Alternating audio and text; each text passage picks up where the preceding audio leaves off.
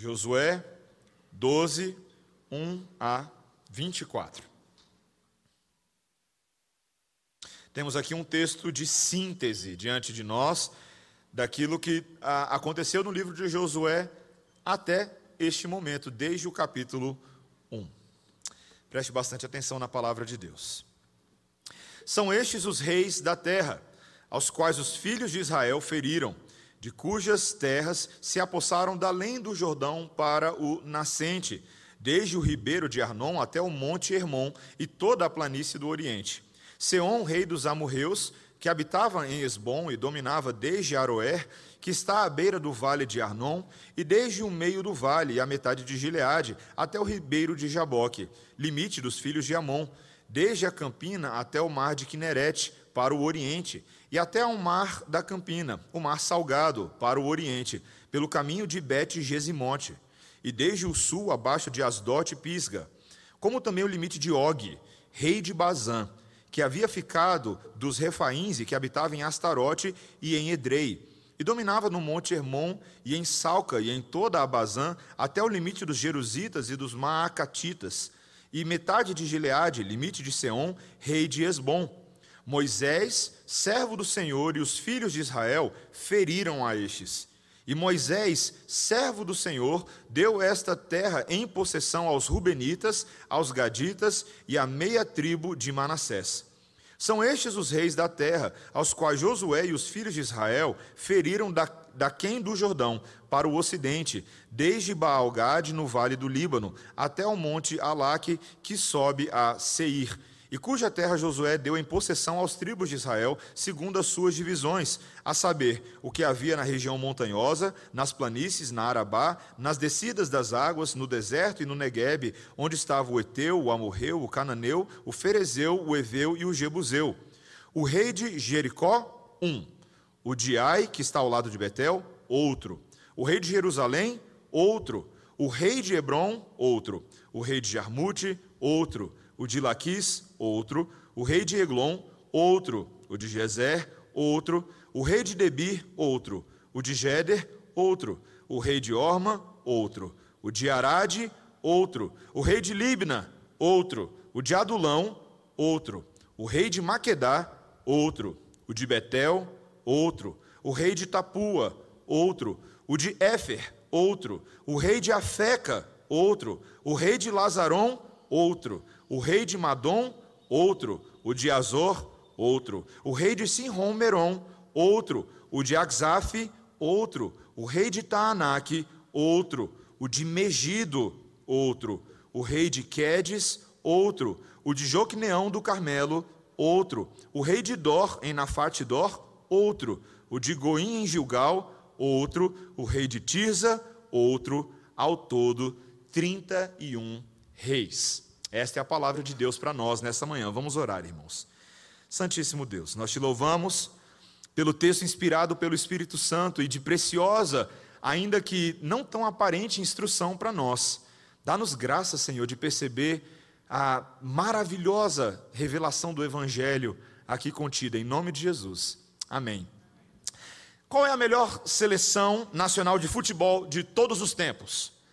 Se você fizer essa pergunta para os fãs ou para os cidadãos de cada país, Brasil, Alemanha, Itália, Espanha, talvez Hungria, a discussão e o debate vai ser infindável, porque os hábitos dos fãs sempre têm os seus critérios. Mas nada fala tão alto quanto a sala de troféus deste time. Veja a seleção brasileira, por exemplo.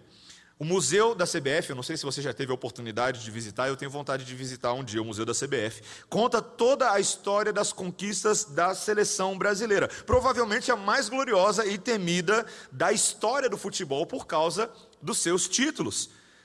Você vai encontrar ali os troféus das Copas do Mundo de 58, 62, o Tri de 1970 94, alguns aqui já lembram, 94, alguns aqui são de 70 também, mais antigos, e o Penta de 2002. Alguns aqui só lembram do Penta de 2002, e alguns nem eram nascidos ainda nessa época, o que me faz tremer um pouquinho.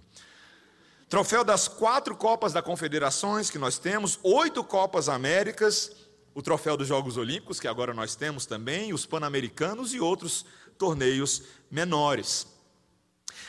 Que, que eu estou falando disso? Porque quando eu e você nós lemos esse capítulo de, de hoje, de Josué, talvez alguns de vocês, ali pela metade da leitura, podem ter pensado: o pastor podia fazer um favor para a gente hoje e pular essa parte de Josué.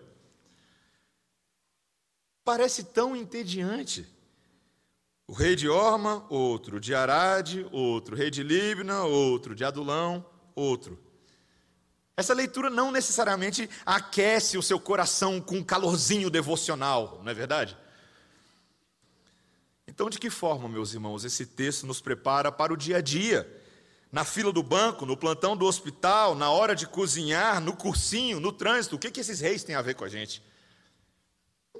Meus irmãos, da mesma maneira como Pôncio Pilatos aparece no credo apostólico, o registro dos nomes desses reis aparece nos louvores e nas orações de Israel como uma confirmação da expressiva vitória de Yahvé, cujo poder e a fidelidade são admiráveis e são consoladores para nós. Essa é a impressionante galeria dos títulos, dos troféus de Deus. E tem quatro coisas que eu e você aprendemos com esse texto. Quatro coisas que esse texto está fazendo por nós. Primeiro, ele está confirmando a fidelidade de Deus nas suas promessas. Segundo lugar, ele está protegendo a unidade do povo de Deus. Depois, ele está listando as bênçãos do Senhor. E em último lugar, ele está prenunciando a grande vitória vindoura que todos nós aguardamos. Veja, primeiro esse texto ele confirma para nós as fidelidades das promessas de Deus. Como eu falei, esse texto é um texto de síntese.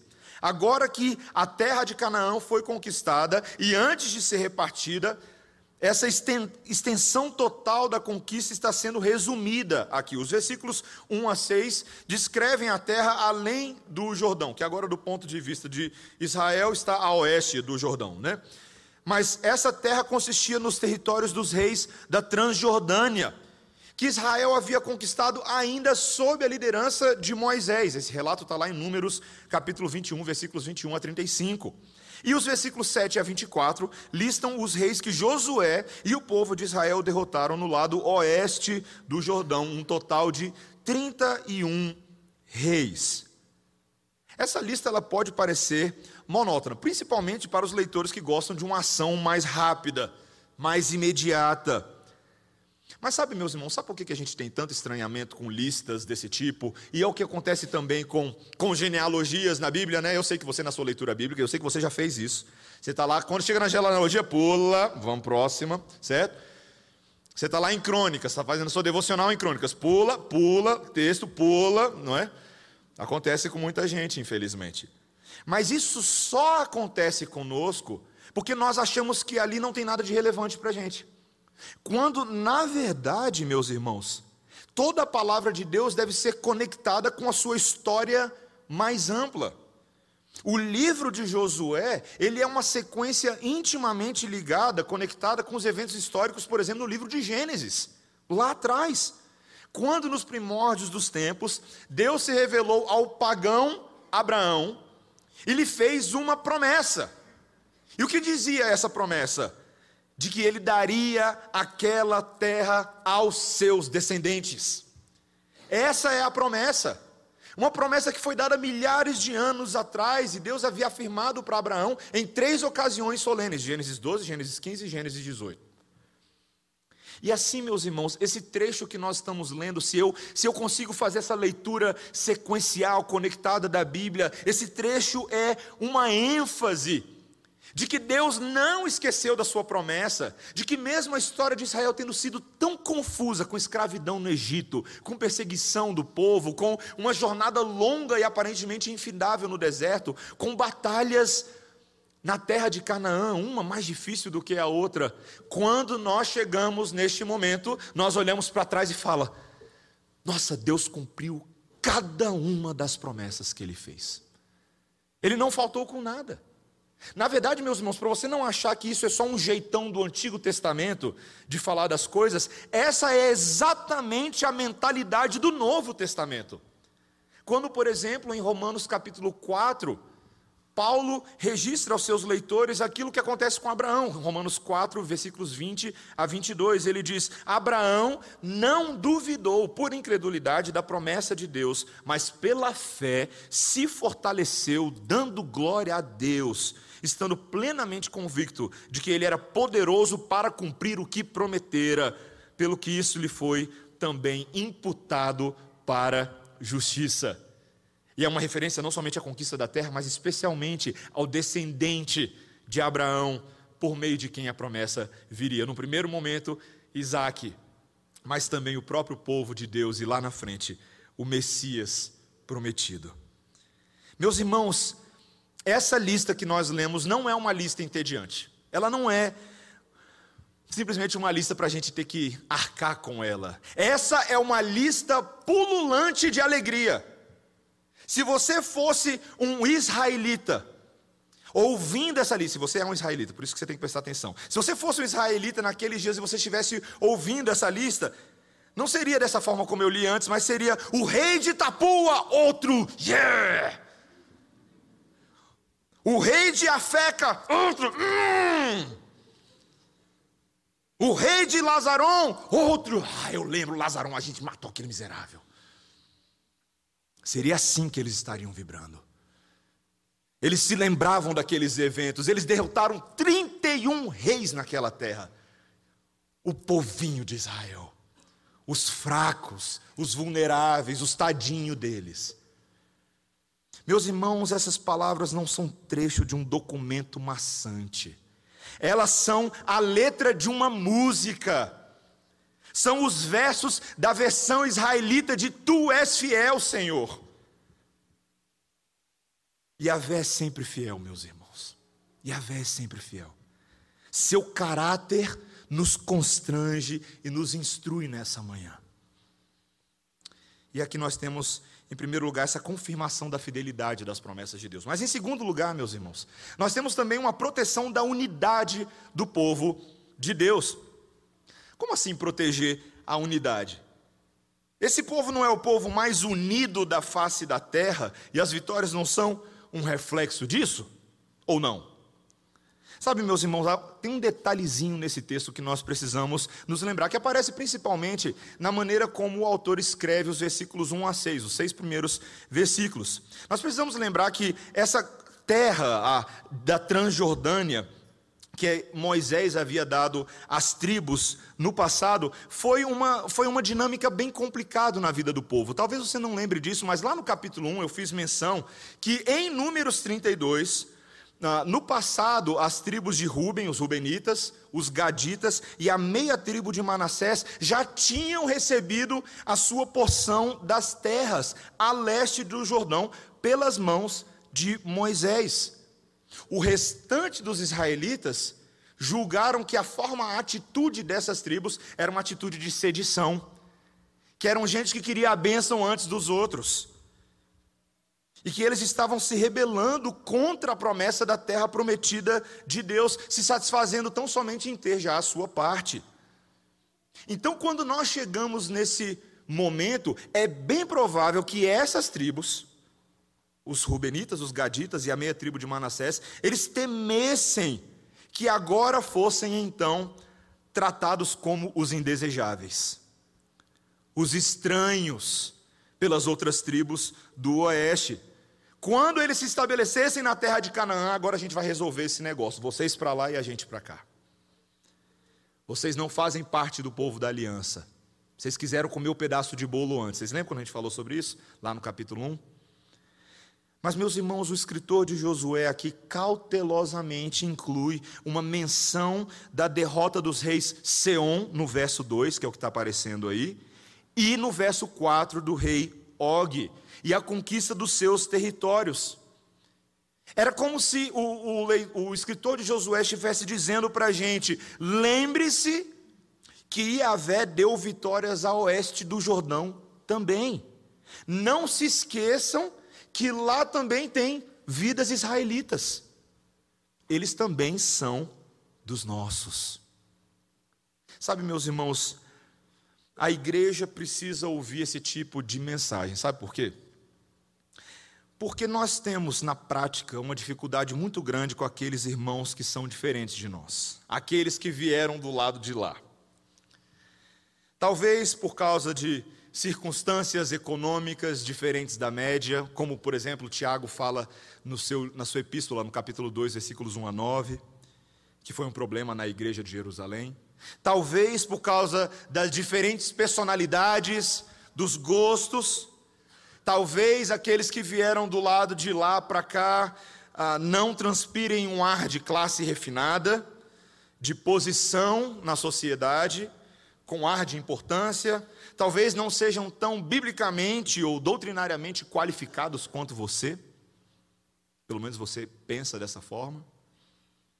E nós temos uma dificuldade particular com aqueles que, semelhantes a essas tribos, são como os filhos pródigos. Aqueles que já pisaram na bola antes e voltaram com o rabo entre as pernas. Aqueles que já passaram por um divórcio ou separação. Aqueles que já se envolveram com débitos que mancharam a sua reputação. Nós temos uma tendência de relegá-los a uma espécie de cristãos de segunda categoria. Sub-rebanho Mas nós nos esquecemos, meus irmãos, é estranho como nós nos esquecemos que todos a quem Deus escolhe para si eram perdedores. Todos. Por isso que o apóstolo Paulo, quando escreve a sua primeira epístola aos Coríntios, que eram orgulhosos, ele os convoca a olhar para si mesmos e perceber que Deus havia escolhido as coisas loucas deste mundo e as coisas fracas deste mundo, e as coisas humildes deste mundo, que é o que ele fala na sua primeira epístola, capítulo 1, versículos 27 e 28. Nós precisamos perceber que os filhos pródigos, assim como o filho pródigo da parábola de Lucas 15, fizeram besteira sim muitas vezes, mas seu pai os perdoou, e eles tiveram uma segunda chance porque eles eram verdadeiros membros da família, não por causa daquilo que fizeram ou deixaram de fazer, mas é porque é o pai quem gera filhos. O que nos qualifica como cristãos não é a nossa habilidade de manter a nossa santidade mais ou menos elevado dia a dia, mas o fato de que Deus poderosamente nos gerou. E foi uma iniciativa dele, não nossa. E se Deus diz que os nossos irmãos são nossos irmãos, é porque nossos irmãos são nossos irmãos. E nós devemos aprender a amá-los, acolhê-los, recebê-los não somente na igreja, mas em nossos corações. E termos reais afetos nutridos pela família de Deus. Essas conquistas bíblicas, meus irmãos, nos lembram que Deus é o mais interessado e em proteger e preservar a nossa unidade, porque Ele sabe do potencial que nós temos de destruí-la. E nós fazemos isso assim, ó, rapidinho. Se Deus luta por ela, nós devemos lutar por ela também. Essa é a segunda coisa que tínhamos para ver. As promessas são confirmadas na fidelidade divina, a nossa unidade é protegida por Deus, mas em terceiro lugar, meus irmãos, aqui nós temos uma listagem das bênçãos do nosso bondoso Deus. Perceba que essa lista, ela é uma, uma lista detalhada, uma prova da bondade divina, item a item. Esse relato que nós estamos tendo aqui não é um mero ah, enfadonho diário oficial da União. É uma lista de ações de graças. Não no sentido genérico, mas no sentido mais detalhado possível. Cada rei conquistado é especificado. Cada um é um lembrete e um sinal do poder de Yahvé e um motivo de louvor em cada uma dessas circunstâncias. E lá no futuro. Um comentarista desse texto, ah, olhando pastoralmente, faz uma ponte entre o que está acontecendo aqui e aquilo que nós fazemos como igreja. Ele diz assim: seria injusto dizer que a igreja não está disposta a agradecer a Deus pela sua muita misericórdia. Mas no geral, presta atenção no que ele fala, no geral, nós somos indispostos a nos dar ao trabalho de agradecer detalhadamente e especificamente pelas coisas. Se nós nos treinássemos a reconhecer a bondade de Deus ato após ato e detalhe por detalhe, olha o que ele fala. Muitos de nós teríamos um conceito mais alto de Deus e da sua igreja. Mas fato é que muito do nosso desânimo se origina da falha de vermos o quanto Deus tem realizado entre nós. Fecha aspas. Meus irmãos, o hino 63 do Novo Cântico, ele já dizia o seguinte: Conta as bênçãos, dize-as quantas são, recebidas da divina mão, vem dizê-las todas de uma vez e verá surpreso quanto Deus já fez. Esse hino é muito bonito, né? A gente tem que cantar ele mais aqui na igreja. Meus irmãos, esse sempre foi o método da fé bíblica. Por exemplo, nos Salmos com as suas longas listas de gratidão, mas sempre qualificadas. Por exemplo, o Salmo 105 que diz: Rendei graças ao Senhor, invocai o seu nome, fazei conhecidos entre os povos os seus feitos. Lembrai-vos das maravilhas que fez, dos seus prodígios e dos juízos dos seus lábios. O Salmo 135 que nós lemos hoje pela manhã, no versículo 6, diz: Tudo quanto aprove ao Senhor, Ele o fez nos céus e na terra, no mar e em todos os abismos. E vem a lista depois, pá, de um monte de coisa que Ele fez. Salmo 136: Rendei graças ao Senhor, porque Ele é bom, porque a sua misericórdia dura para sempre ao único que opera grandes maravilhas, porque a sua misericórdia dura para sempre. Repete essa frase vez após vez, versículo após versículo. Meus irmãos, é como se nós tivéssemos nas nossas mãos uma lista de supermercado que sua esposa ou seu esposo te deu, geralmente é ela que dá, para que você possa abastecer a sua casa, uma lista necessária para que você possa sustentar a sua família. Mas você abre a carteira e percebe que não tem dinheiro suficiente para comprar um item sequer dessa lista. Aí, quando você chega no supermercado, sem saber exatamente como fazer, você percebe que alguém já fez a compra para você. De cada item que você necessita para sustentar a sua casa. Se isso acontecesse com você, isso não te levaria a um senso de extrema gratidão? Vamos supor que isso acontecesse de fato. Você chega no supermercado, não, não precisa fazer não, alguém já pegou e pagou tudo para você. A compra do mês toda, compra do ano toda. E manda entregar na porta da sua casa. Você, ah, dar uma alegria, não ia? Mas, meus irmãos, é exatamente isso que aconteceu. exatamente isso que aconteceu. Deus fez tem feito e continuará fazendo isso ao longo das nossas vidas, como Paulo fala em Efésios 1, ao nos sustentar com bênçãos nas regiões celestiais e nos manter vivos em Cristo neste mundo. É isso que Deus faz por nós.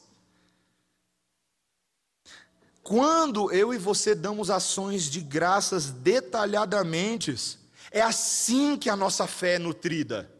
É assim que a nossa fé é encorajada, é assim que eu e você somos tomados de uma nova esperança para esperar mais misericórdia de Deus. E por isso, meus irmãos, que nós devemos nos livrar daqueles nossos, daquelas nossas orações chavões, sabe, daquelas que eu estou falando? Aquela que você fala, obrigado Deus pelas suas muitas bênçãos, muitas bênçãos, amém. Ou então, ó Pai, a oração do esfomeado, ó Pai, tu sabes. Até o que eu não sei, tu sabes. Amém. Vamos comer. Meus irmãos, em vez disso, em vez disso, experimente da próxima vez mencionar duas, três bênçãos específicas que Deus tem feito. Você vai perceber como esse ato simples muda a sua postura diante de Deus. E como abre os nossos olhos para enxergar de fato como Deus nos tem sustentado. Seja específico. E mais, ensine isso para os seus filhos.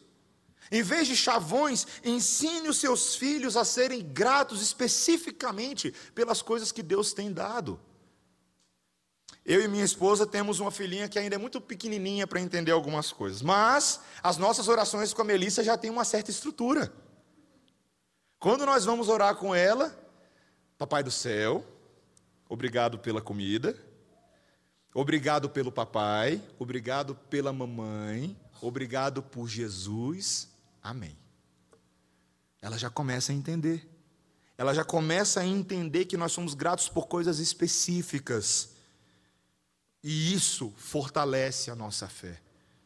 Talvez você que esteja desanimado é porque você não tem agradecido adequadamente a Deus por tudo que Ele tem feito por você. Você só sabe reclamar, só vê problema, vive ansioso por coisas que nem aconteceram ainda, mas não consegue ver que neste momento você só está sentado aqui nessa igreja porque Deus te trouxe até aqui.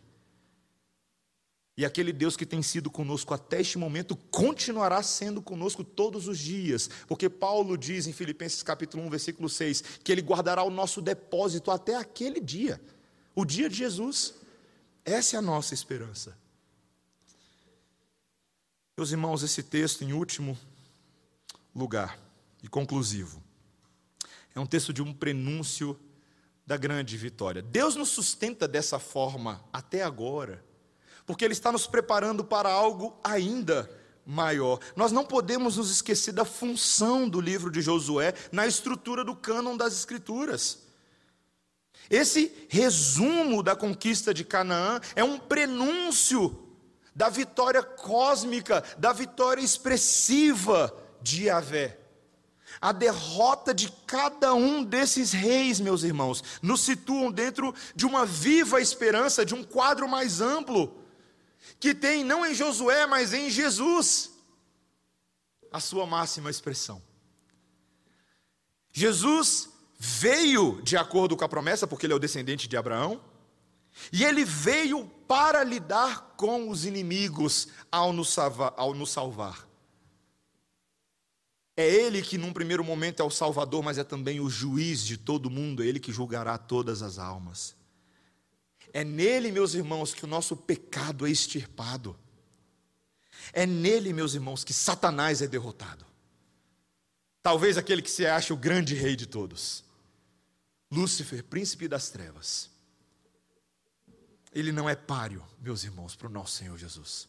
Ele não é páreo. Pensa em João na ilha de Patmos.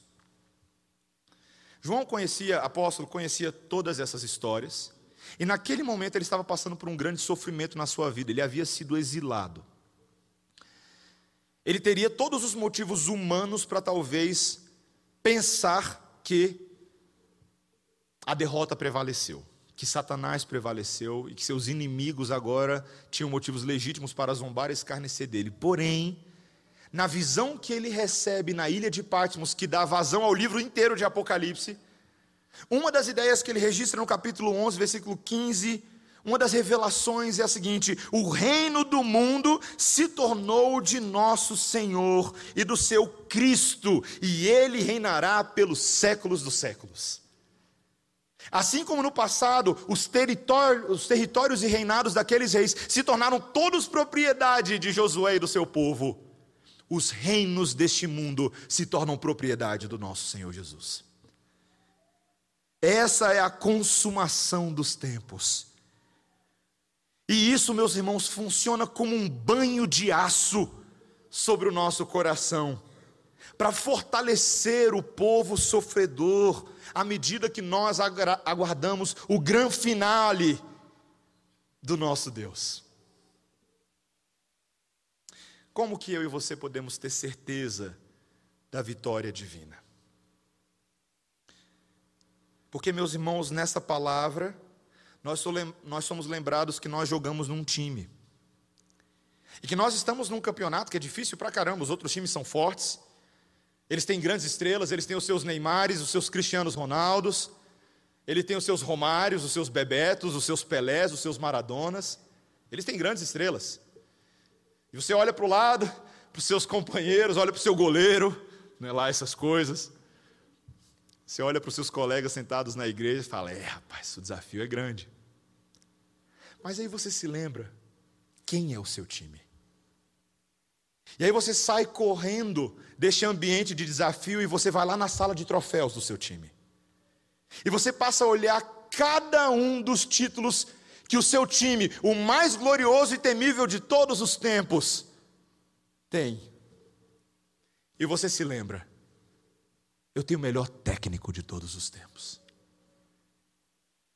Eu só ganhei todos esses campeonatos, não porque eu seja bom, porque eu sei que eu sou um perna de pau, mas o meu técnico, a minha estratégia, a minha vitória é garantida. E o meu técnico sabe o que ele está fazendo. Eu posso olhar para os meus companheiros e fortalecê-los e animá-los e dizer: vamos lá, porque o nosso técnico sabe o que ele está fazendo. Tem um corinho antigo, meus irmãos, que eu cantava quando eu era criança na igreja, de um grupo chamado Milad. E esse corinho dizia assim: É bom te ver por aqui, no time de Deus, onde podemos cantar para Jesus e receber dele a luz, oferecer-lhe o louvor que traz à terra o seu trono dos céus.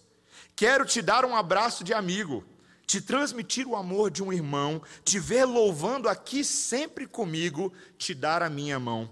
Estar por perto na tua tristeza e na alegria contigo sorrir, se andarmos juntos com toda certeza, será bem mais fácil seguir. Não é bonito isso? Essa é a esperança da igreja, da igreja triunfante, militante e que certamente prevalecerá em Jesus. Amém? Vamos orar, irmãos.